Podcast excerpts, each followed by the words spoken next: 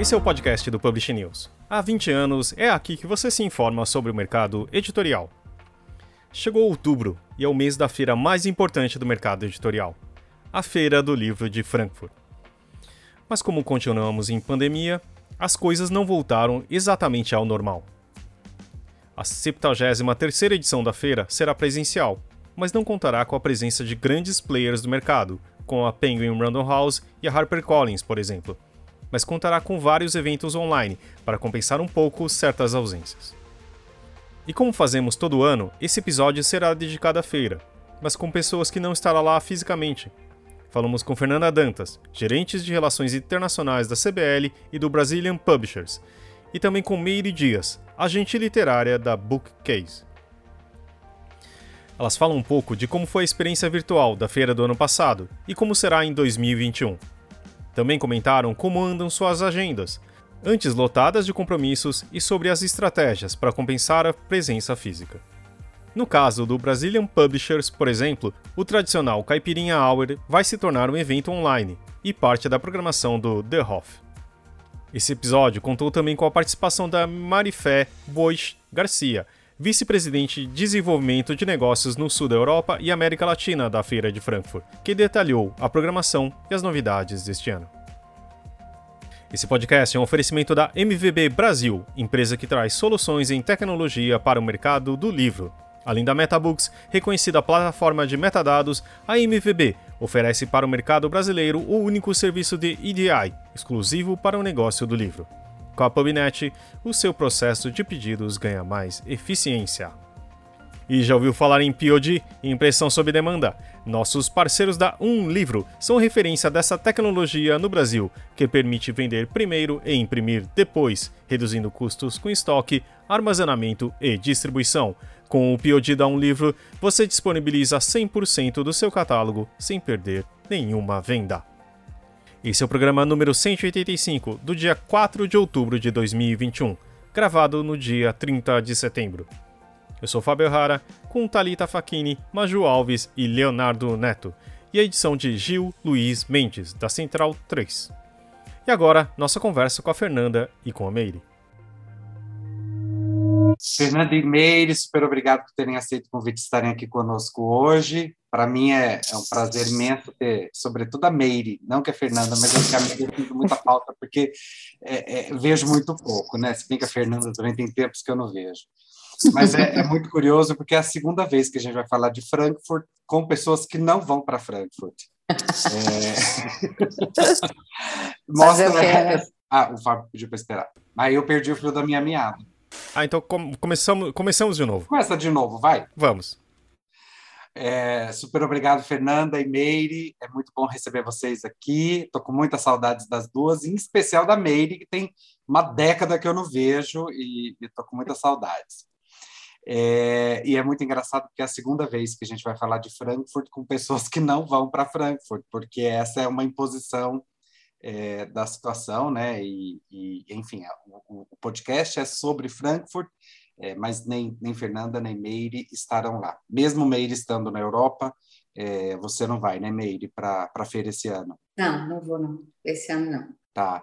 É, e aí a gente quer, quer entender assim como é que é que a, a participação de uma agente literária que, que, que atua no mercado global é, numa situação de, de, de uma feira é, que historicamente é presencial e que dessa vez, mais uma vez, ela não, não será, né?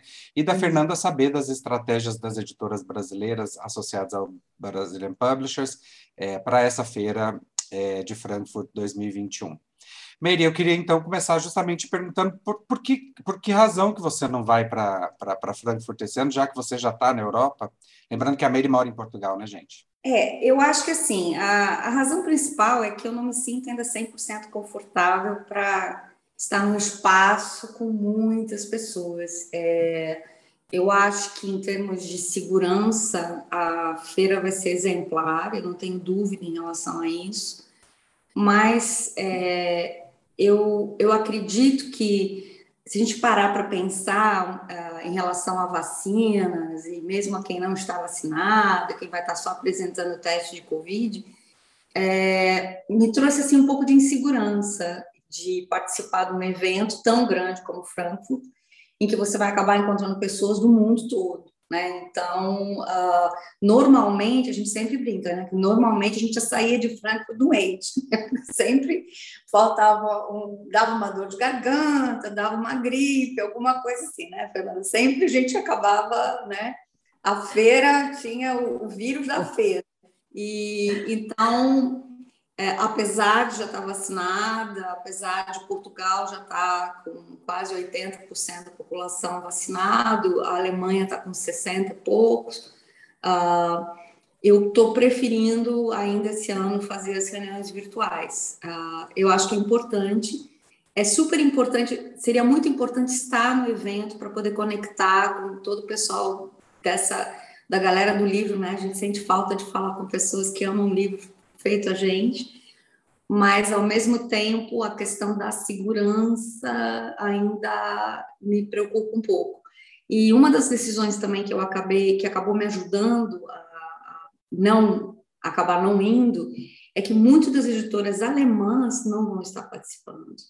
Então, uh, e também as grandes, né? A Chat, Penguin, uh, Harper vão estar com estandes menores e um staff muito menor. Então, logisticamente, não faz tanto sentido a gente ir e acabar não tendo a quantidade de reuniões que normalmente a gente teria. Não sei você, Fernanda, mas me diga aí o que, que, você acha. É, a gente teve um pouco disso também, assim, a gente percebeu que as, uh, o público da feira seria um pouco diferente, assim, as grandes editoras, muitas até não estão, muitos países não estão indo, né? Tem uhum. alguns países que realmente não vão, os estandes coletivos de vários países uh, foram cancelados, assim, não, vão, não vai ter essa representação.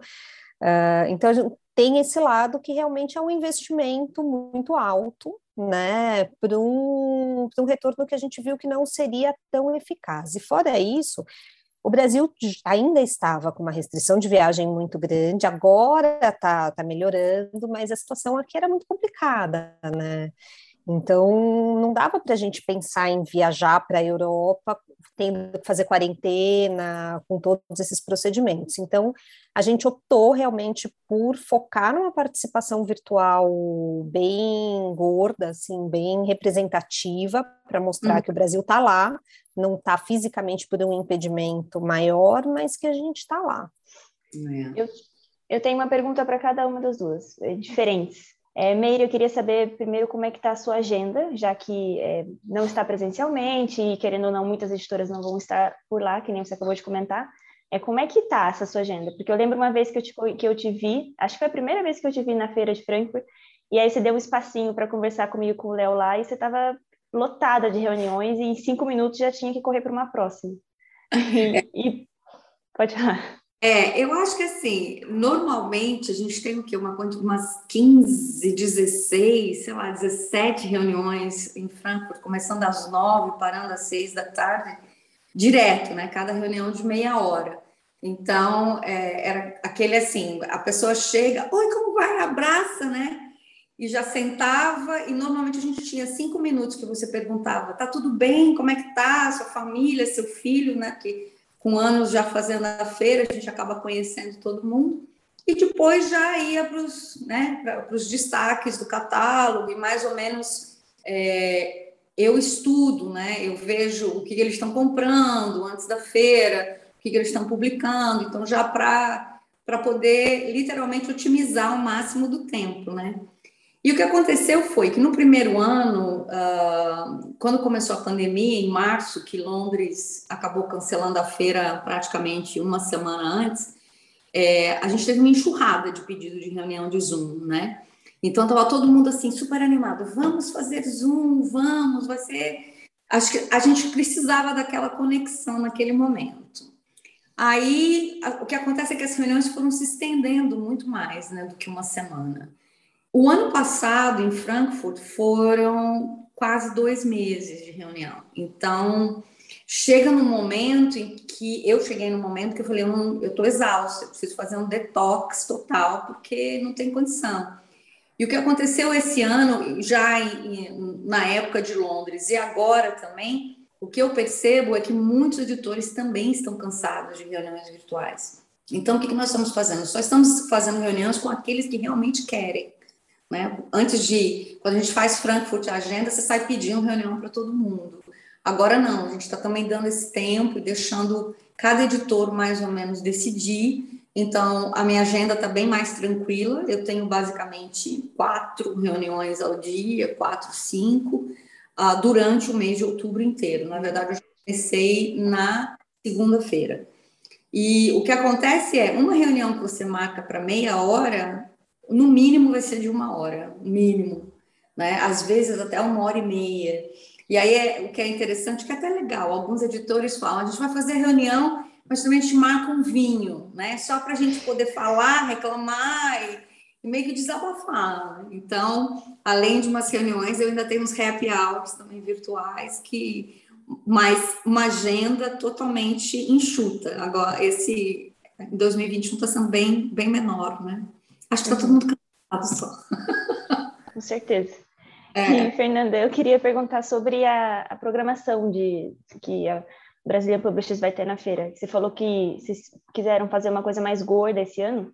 É, e como é que surgiu essa ideia até da Masterclass, que é, é uma coisa nova que vai ter esse ano na feira, né? Isso, é, a Masterclass é um espaço novo que a feira criou, né, que acontece uma semana antes da abertura oficial, né, da, do, do dia oficial da feira, é, onde eles fizeram um, é um espaço sobre uma curadoria, então são, são masterclasses mesmo sobre assuntos é, de mercado para apresentar, pra, é, eles ofereceram para as empresas apresentar cases de inovação, a, né, trazer experiências bacanas, para ser um espaço de troca entre os profissionais.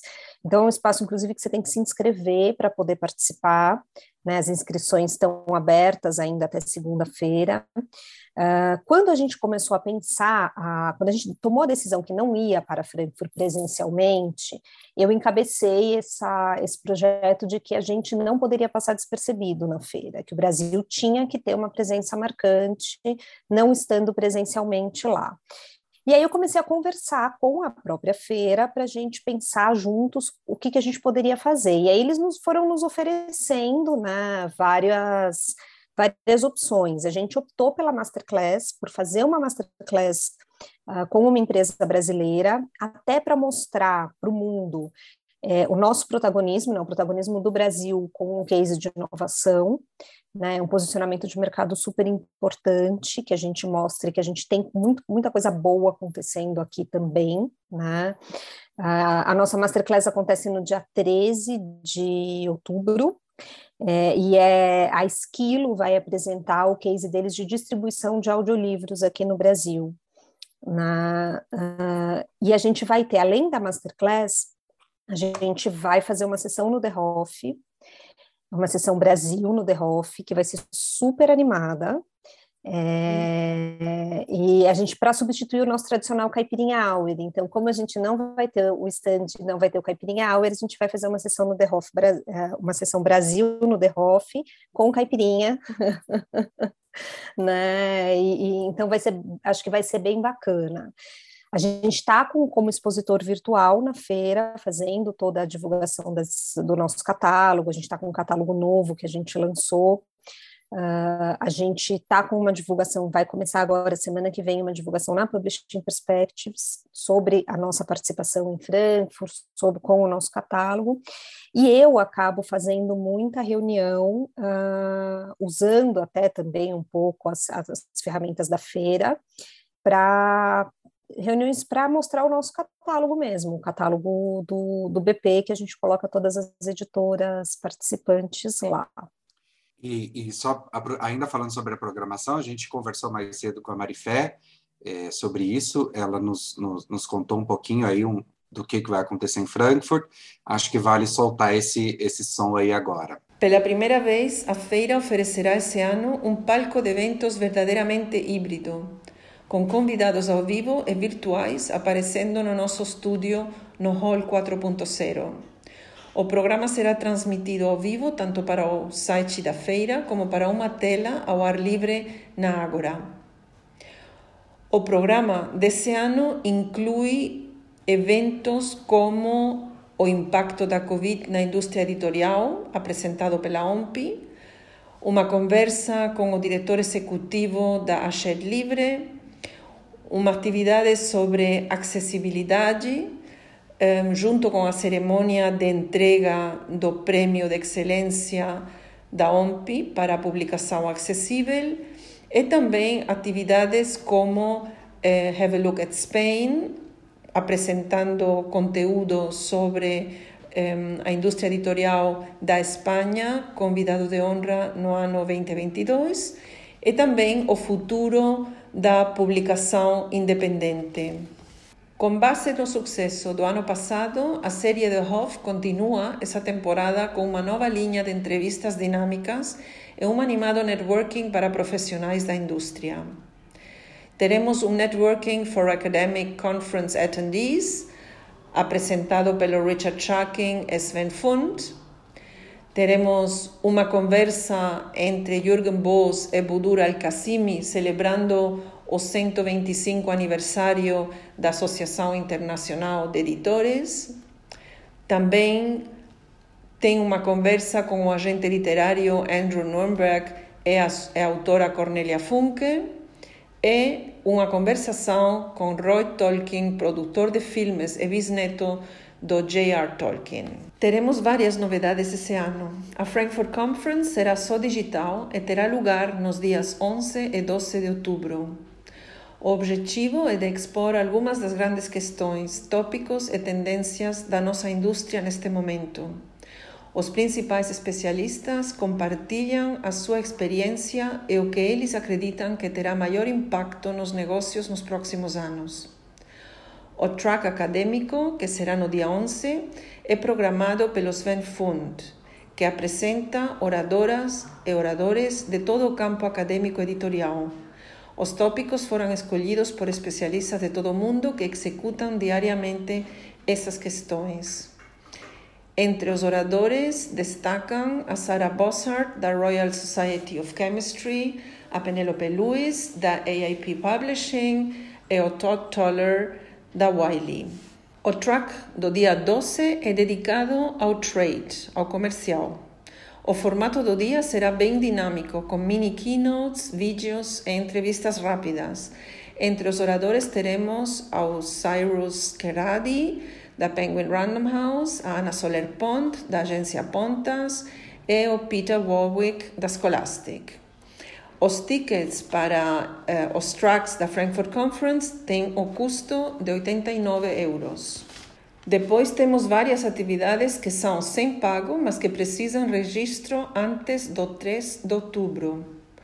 Um novo formato são as masterclasses, com conteúdo como digitalização, book talk, audiolivros, autocensura e mais. Nas masterclasses um, temos especialistas compartilhando conhecimento desde o ponto de vista da empresa. E, Fernanda, você falou aí da, da sua atuação, né, que você é, vai fazer um, um esforço para apresentar ao, ao máximo de, de, de, pessoas possível o catálogo do Brazilian Publishers, e eu queria conversar um pouquinho sobre é, os programas de apoio à tradução. O BP tem um programa e a Fundação Biblioteca Nacional tem também um programa. Eu queria que você falasse qual a importância desses programas e se isso está funcionando, se as editoras internacionais estão batendo na porta para pegar essa, essa bolsa de apoio à tradução do BP, pelo menos, né? Acredito que você não. Uhum. Não sei se você tem um, um, um panorama do que está acontecendo lá na Biblioteca Nacional, se tiver, muito melhor. É, mas se você puder falar da importância e se essas editoras internacionais estão acessando esses programas, eu te agradeço. Claro.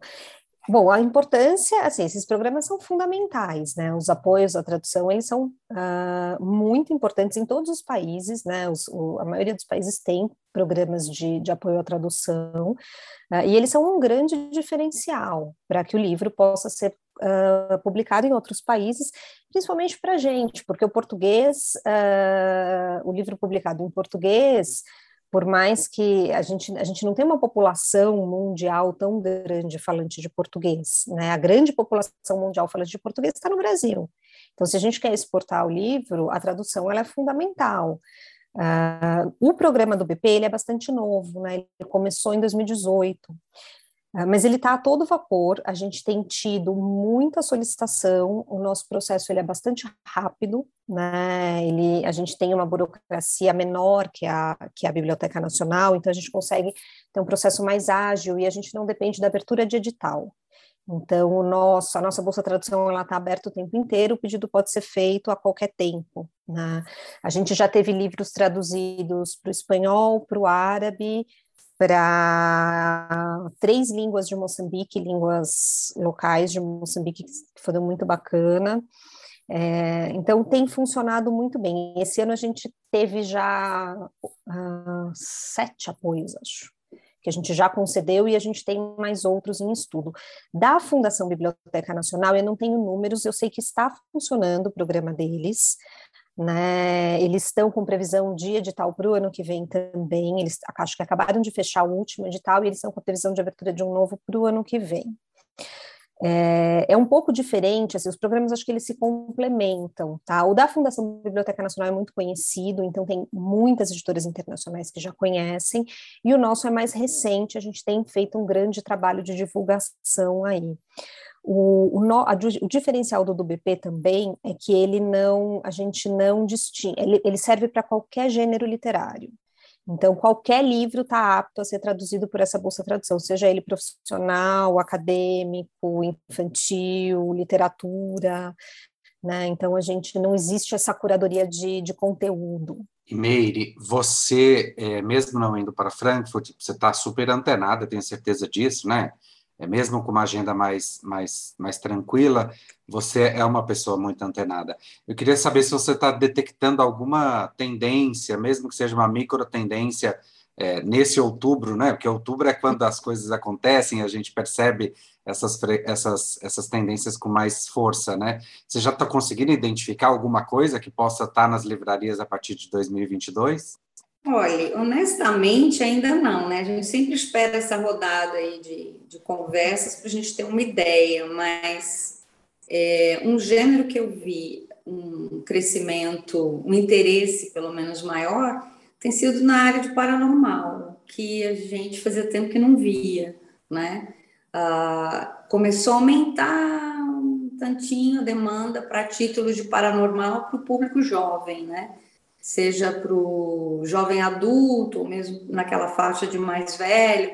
Algumas pessoas falam de vampiro, outras falam de lobisomem, a gente não sabe ainda qual vai ser a próxima tendência, mas, mas parece que está voltando. Mas, mas, quando você fala isso, está falando de ficção, né? Ficção, é, ah. ficção, ficção. Eu acho que em termos de não ficção, pelo que eu tenho conversado também com as pessoas, é, uma coisa a gente sabe, ninguém está querendo livro sobre pandemia, ninguém está querendo livros de experiências durante confinamento. Uh, acho também, não sei se o, o que você, o que acontece no Brasil, mas os livros de Segunda Guerra que estavam basicamente liderando, né, que tem sempre uma uma presença muito marcante, principalmente os, os mais voltados para não ficção, né? eu acho que eles também tiveram, diminuíram um, um pouco a, a, a, procura por esses títulos. Acho que as pessoas estão muito ligadas em biografias, em, né, em histórias mais. Uh, obviamente, histórias de superação vão sempre existir, mas eu também acho que, de repente, está todo mundo querendo alguma coisa mais leve, é, sabe? Uma coisa assim que não precise de muito esforço, né? Que, porque a gente já está todo mundo no limite, né? Então, mas, mas esse é meu sentimento. Eu ainda vou fazer essa rodada de, de reuniões e vou, vou depois eu falo para vocês o que, que eu acho, né? Assim, o que, que os editores estão buscando.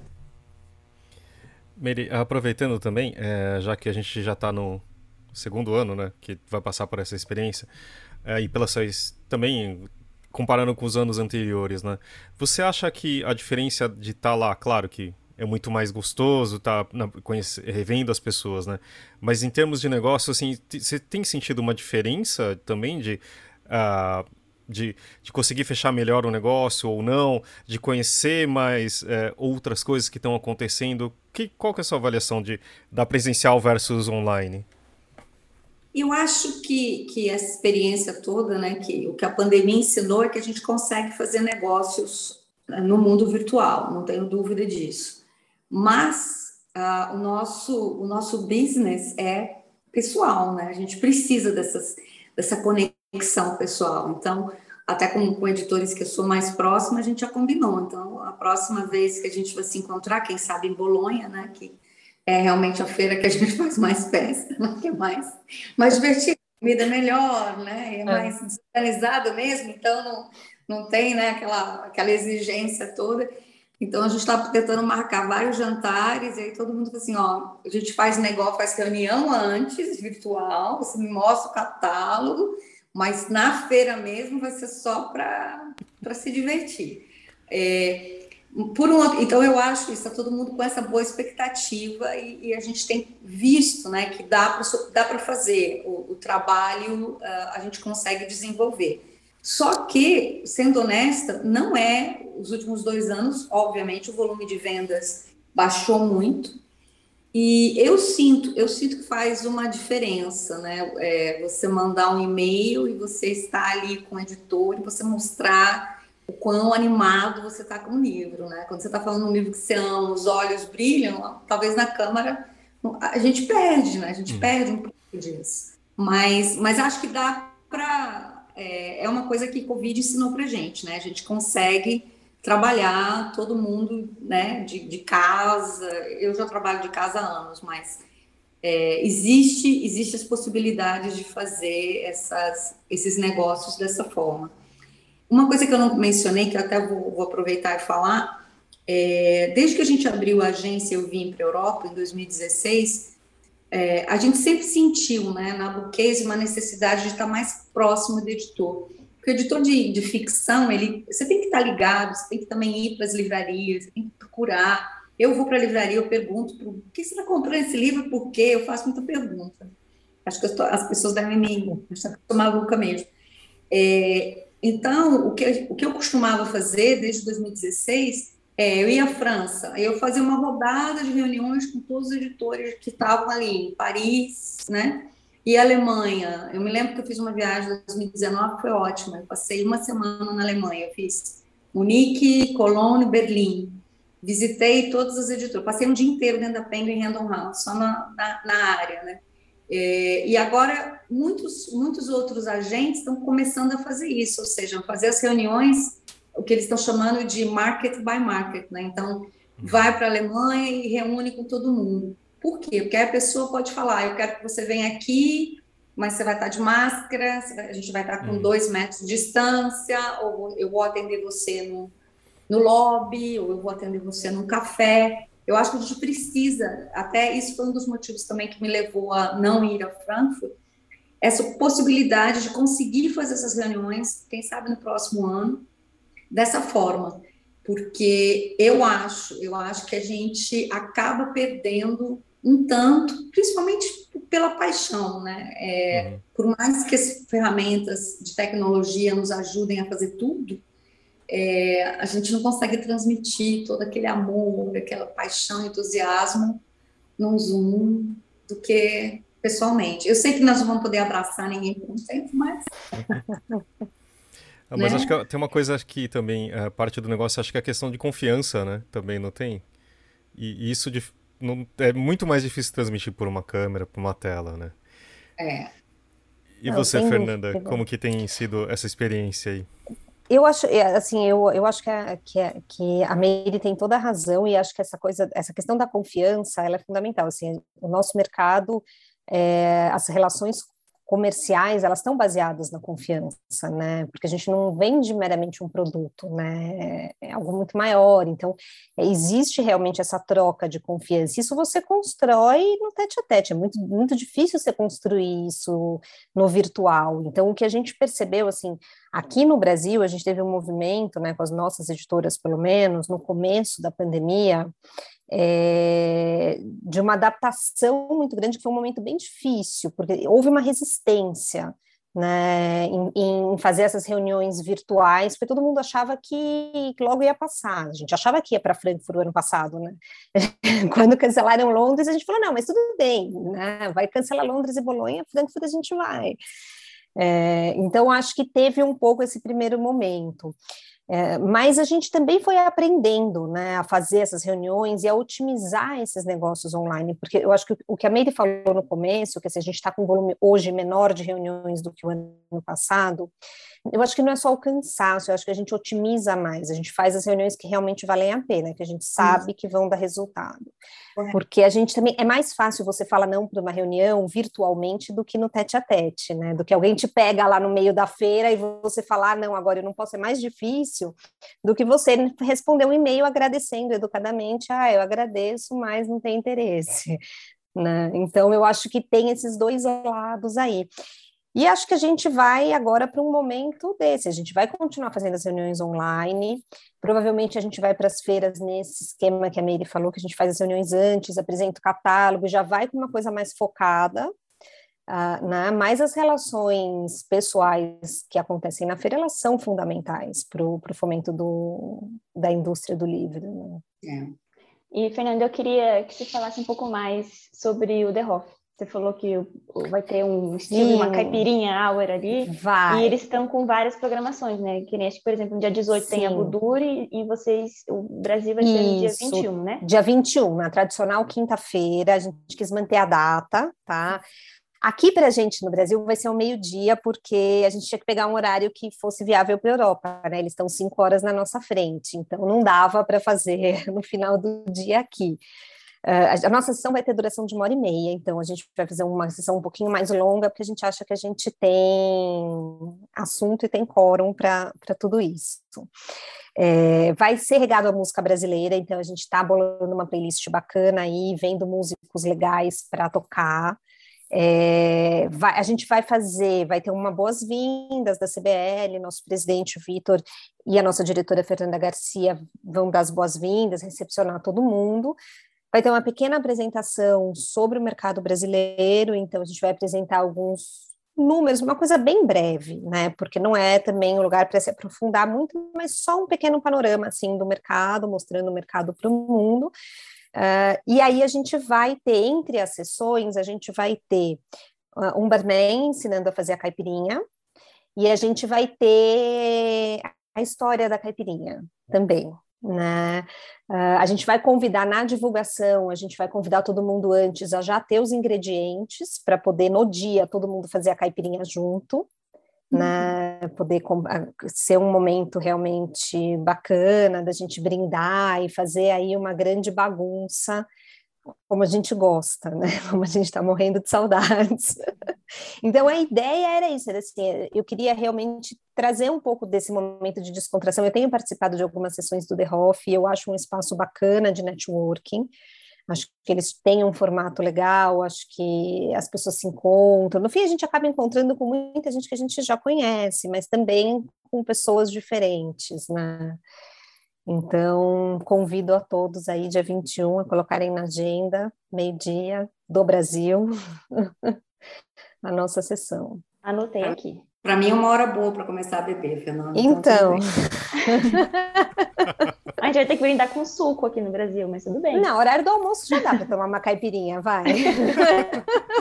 É, tem que limpar a agenda para tarde. De... Então, transfere a feijoada de quarta para quinta e aí toma uma caipirinha na quinta. Eu acho que eu estarei de férias, não estarei de férias, Thalita? Estarei Ai, de férias. Deus, estará de férias, socorro. Bem, ele pelo menos vai poder tomar caipirinha, tá liberado. É. aproveitando que você já tá, tá no velho mundo, me conta como que estão as coisas aí, já nesse setembro, quase outubro, quase final de ano já. Que que já foi a uma livraria, Meiroca? Eu já, eu fui na FENAC, eu fui na Bertrand, é, na verdade, sempre que eu estou num centro comercial que tem uma livraria aberta, e também as de rua, eu, eu costumo né, entrar, dar uma olhada, ver o que que está exposto, e, e, só de sentir o cheirinho de livro já é tão bom. Então, tá.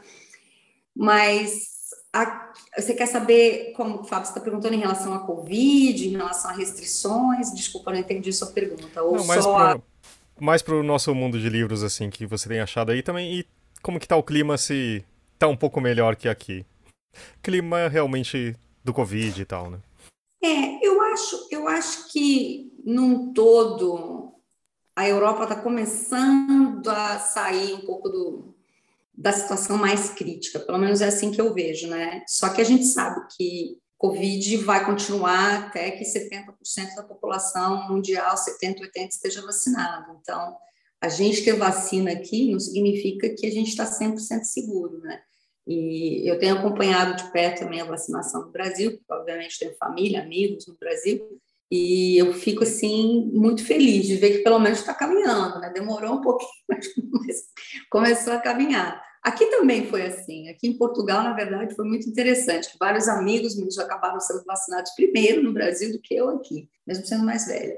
É, e foi preciso um, um, acerto, uma, uma questão também de, de insumo, né? Mas, mas, enfim, a gente passou desse momento. Eu começo a notar que aqui, principalmente em Portugal, eles estão chamando amanhã, é o dia que a maior parte das restrições vão ser, é, como que eu posso dizer, lift, oh meu Deus, esqueci, vão ser... A, a, dias, é, exato. Então, obviamente vão ter algumas, mas é, em espaços, 400 metros, você ainda vai ter que usar uma máscara e, e fazer algumas coisas, mas eles estão incentivando bastante as pessoas a sair, a voltar, a tentar conviver. Porque eu acho meio que o que acontece é que depois de 18 meses, todo mundo nesse confinamento ou semi-confinamento, tirando os jovens, as outras pessoas estão com um pouco de receio de voltar a uma vida normal, né? Então, o que é absolutamente normal.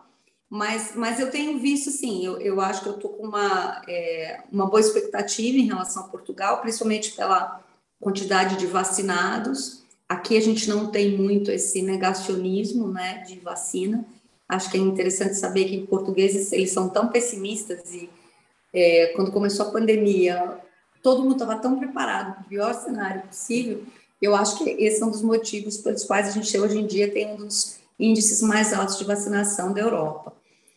E, e, também eu vejo em outros países, eu vejo na França, a França vai estar fazendo um evento agora na próxima semana, em que todos já estão começando a adaptar ou o passaporte de vacina, né? Aqui o certificado de vacina, ou um teste de Covid, o uso de máscara.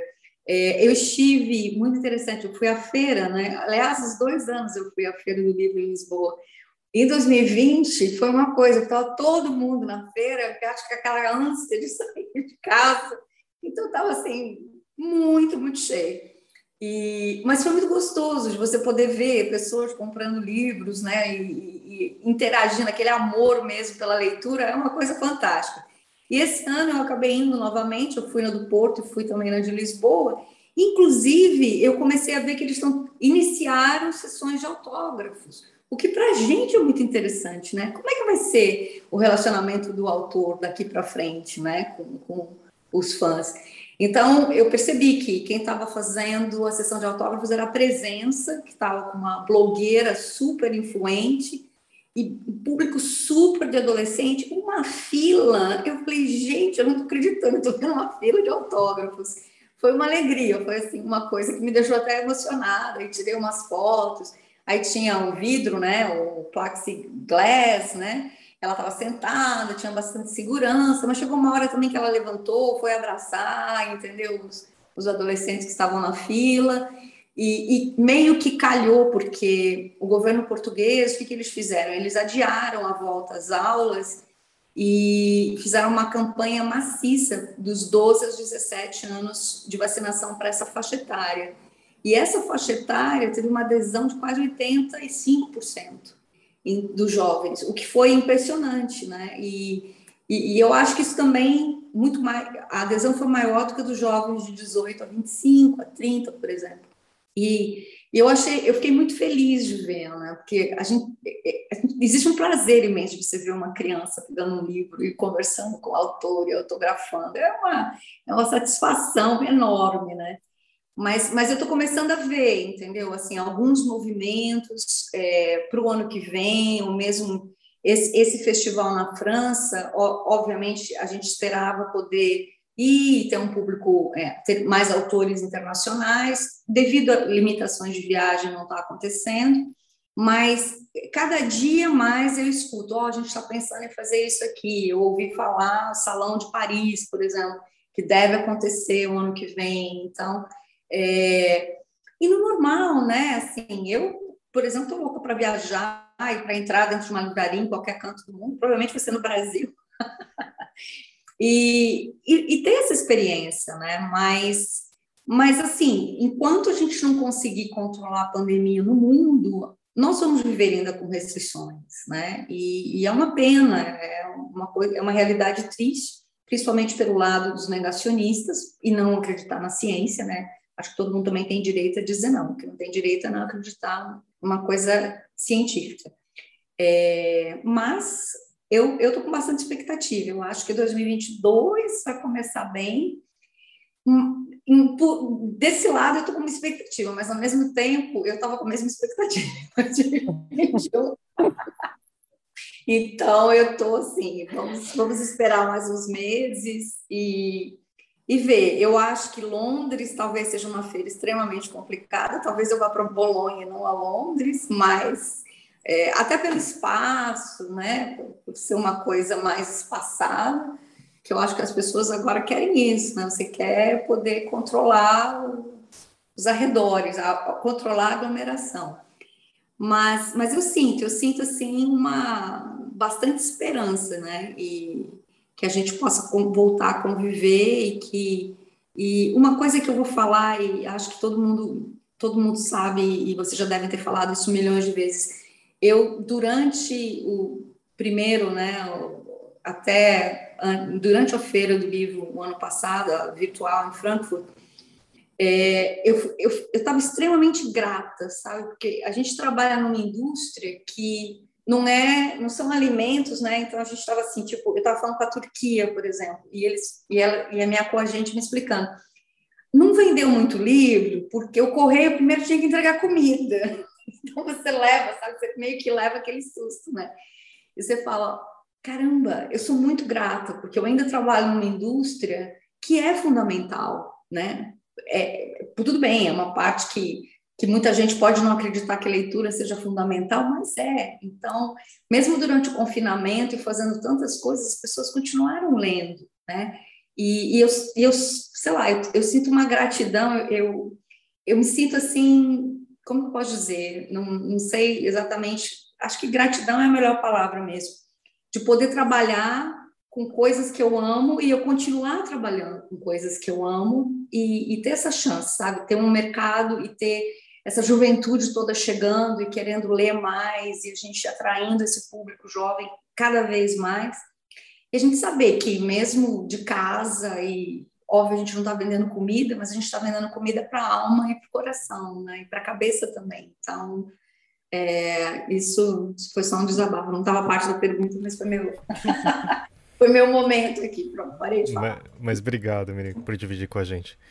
Fernanda, só pegando um pouquinho do que a Miri comentou também, quais são as suas perspectivas agora para pro, pro, pro resto do ano e para o ano que vem? O que, que você imagina aí? Bom, nesse momento eu estou mais otimista, eu já fui bem mais pessimista, tá? Agora eu estou vivo um momento realmente mais otimista. Acho que aos poucos a gente vai encontrando uma forma de retornar mesmo. É, então a gente primeira feira que a gente vai participar presencialmente vai ser Guadalajara, a gente vai com stand para Guadalajara. É, e aí a gente acho que vai ter um termômetro, mas para o ano que vem, a nossa previsão é que a gente possa retornar mesmo ao circuito das feiras. É, eu tenho certeza que vai ser diferente do que já foi, que assim, não, as feiras não vão ser iguais, uh, mas eu tenho, estou bastante otimista que a gente vai conseguir fazer presencialmente sim as feiras, né? Tanto Londres quanto, quanto Bolonha né? Tô bem, até aqui na América Latina, Buenos Aires, Bogotá, eu acho que a gente consegue fazer sim. Tô bastante otimista. Que bom. É, espero que também estou vacinado e também tem um, já gera um pouquinho mais de otimismo, as coisas estão melhorando, então espero que o ano que vem, né, finalmente vire, vire um, um ano diferente, né, que parece Sim. só uma continuação de 2020. Uhum. Eu acho que é isso. Tem mais alguma coisa que a gente gostaria de vocês gostariam de acrescentar pra gente? Fora essa boa nota de otimismo, eu gostei muito de terminar desse jeito de qualquer forma. é, se, essa entrevista tivesse sido uns três meses atrás, ia ser pior. Agora, a dose de otimismo acho que deu, deu um ânimo, assim. Que bom. Então tá bom. Vamos para as nossas indicações, então?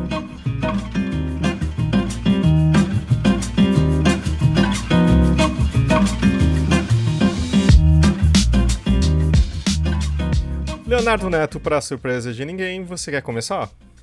Vou começar, eu sempre começo porque eu sou muito ansioso, porque eu também me esqueço. Mas eu queria é, fazer uma indicação é, e contar uma historinha muito breve. É, em um determinado momento da minha vida, eu fui para Lisboa com Dona Meire Dias. E foi uma viagem deliciosa, deliciosa, deliciosa. E Meire é uma mulher muito fina, muito elegante. Ela é recebida com tapete vermelho nos restaurantes do do Avilés, que é o grande chefe português do momento, e é verdade, assim, ela, ela, os, os, os garçons chamam ela de Dona Meire. Eu me senti muito importante. Mas eu não vou indicar o restaurante do, do, do Avilés, porque eu acho que é, o restaurante do Avilés, não precisa de indicação. Mas a Meire me levou, porque a gente vai do, do luxo ao lixo com muita tranquilidade, e ela me levou num restaurante, numa birosquinha, numa tasca, é, que se chama, eu fui pesquisar porque eu não lembrava mais, a merendinha do Arco Bandeira. Que delícia de comida, que delícia de atendimento. Ficamos ali, eu queria comer uma sardinha, não tinha porque não era época, mas eu tenho excelentes memórias desse dia e foi muito gostoso estar ali com a Meire. Também foi bom ter ido com ela no Avilés, me senti importante. mas, restaurante é, fechou, Léo. Fechou? Fechou? Aquele que a gente foi fechou. Ah, que pena, era tão bonito o restaurante.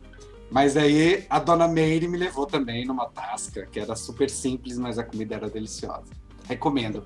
É, o, Fabinho vai colocar o endereço aí, mas é Rua dos Sapateiros, 200, Sapateiros 230. Isso é na, no Rocio, né, Meire? Uhum. Muito bom. Meire, já que você respondeu aí, você gostaria de indicar alguma coisa pra gente também?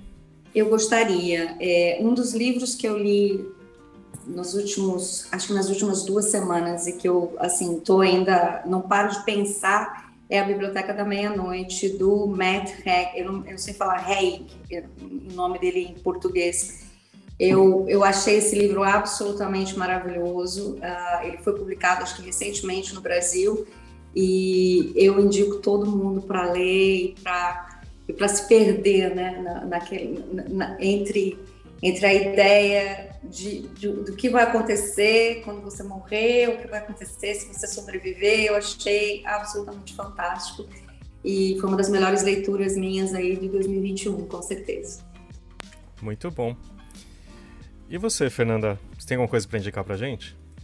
Eu tenho, eu não vou contar nenhuma historinha porque elas são meio comprometedoras, mas eu. são as melhores, poxa.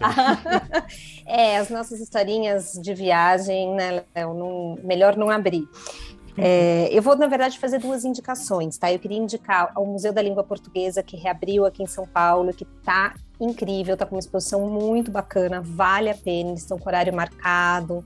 É, então tá super organizado, tem limite de pessoas lá dentro, vale realmente muito, muito a pena a visita. Uh, e eu li também recentemente um livro que me encantou muito, que foi o, o livro mais recente do Mia Couto, Mapeador de Ausências, que é assim, recomendo. Ele é dispensa apresentações, mas esse livro realmente é muito bonito. Muito bom. E você, Majo Alves, que tava, tava faz um, deu um tempinho aqui da gente, né? Tem alguma coisa pra gente? Pois é, tenho, assim, tenho, tenho várias coisas, né? Porque exatamente eu dei um tempinho, eu fiquei por semana sem indicar alguma coisa. Mas eu vou indicar dessa vez um livro que eu terminei recentemente, que chama Twitch Cute. Eu não sei se ele foi publicado em português, eu acho que não. Mas ele é um romance bem bobinho que se passa assim na, na era das redes sociais. e é muito bom para você ler, assim, naquele momento que você tá cansado, você pega esse livro e vai te dar um ânimo novo pra vida. muito bom. Acho que ânimo de vez em quando sempre é bom, né? Talvez estejamos precisando. É, e você, Thalita Facchini? O que, que tem pra gente hoje? Eu vou indicar um livro que eu tô lendo, não terminei ainda, mas estou gostando muito. É A Metade Perdida, da Brit, é, publicado pela Intrínseca e, e, escrito pela Brit Bennett. Ficou entre os finalistas do Women's Prize desse ano. E a história é muito boa. Fala sobre é, irmãs gêmeas que deixam a cidade natal delas. E depois uma delas regressa e tem todo um, um uma coisa ali por trás, porque é, uma, é um vilarejo que eles não aceitam, não, não é que não aceitam, mas eles não gostam de pessoas com pele muito escura. E eles têm ali na, na, na comunidade deles esse negócio de tentar sempre clarear a, a pele da, da, comunidade com, com o passar das gerações. E aí uma das, das gêmeas volta com uma filha bem, bem negra. Enfim, é uma história muito boa. Eu recomendo muito a leitura. Estou gostando bastante. Muito bem. E eu queria indicar uma série acho que já foi indicado aqui, que chama Mare of Easttown. Que é uma série muito maravilhosa. Faz, fazia muito tempo que eu não assistia uma série tão boa. Só que é uma porrada na cara toda vez que você vê. É, é a, o papel principal da Kate Winslet. Que você, eu esqueci que ela é britânica, porque ela faz um sotaque perfeito. E da região, né? Que é, acho que é da Filadélfia, se não me engano, agora eu esqueci mas fala não só. Parece só uma série de uma detetive que tem problemática, que vai descobrir uma, um crime numa cidade pequena. Só que é muito, muito mais que isso, sabe? Tipo, uhum. Tipo, talvez seja bom você ter um lencinho ali do lado, porque você vai precisar, porque fala de relacionamento, de envelhecer, de criar filhos, uh, de perdas, de suicídio. É, é, é muito, muito boa. É, foi daquelas que eu falei assim, putz, eu vou ver o que agora, né? Que, que tipo, que, que, não sei. Eu também fiquei assim, é muito boa mesmo, gostei não é? bastante é? dessa série. Uhum. Não, e os papéis, assim, tipo, os atores, sabe? Ah, realmente é muito boa. Vale muito a pena. Uh, e, e você sabe que talvez exista uma segunda temporada, né? Eu fiquei animado com isso. Então, ah, é? é? É, eles ganharam todos os Emmys possíveis, assim, só que a Kate Winslet, que é a produtora, também falou assim: olha, não sei, quem sabe e tal. Eu acho que é até uma pena, porque fechou tão bem, né? Tipo, Isso que eu ia fechou... falar agora, talvez não seja tão boa, porque a primeira temporada foi ótima. Mas enfim, de qualquer jeito deu uma saudadezinha. Mas acho que vale a pena. Com certeza. Gente, queria agradecer muito a Meire e a Fernanda por estarem aqui com a gente. Infelizmente não é presencialmente, mas quem sabe da próxima vez, não, não é verdade? Ano que vem, ah, é. Sem dúvida. Mas obrigado. Temos um programa, Fabinho? Temos um programa quem sabe da próxima vez a gente já com uma caipirinha na mão, então. Tá bom? Isso. Muito bom. Obrigado, Maju. Obrigado, Thali. Valeu, Léo. Obrigada, pessoal. Obrigada, pessoal. You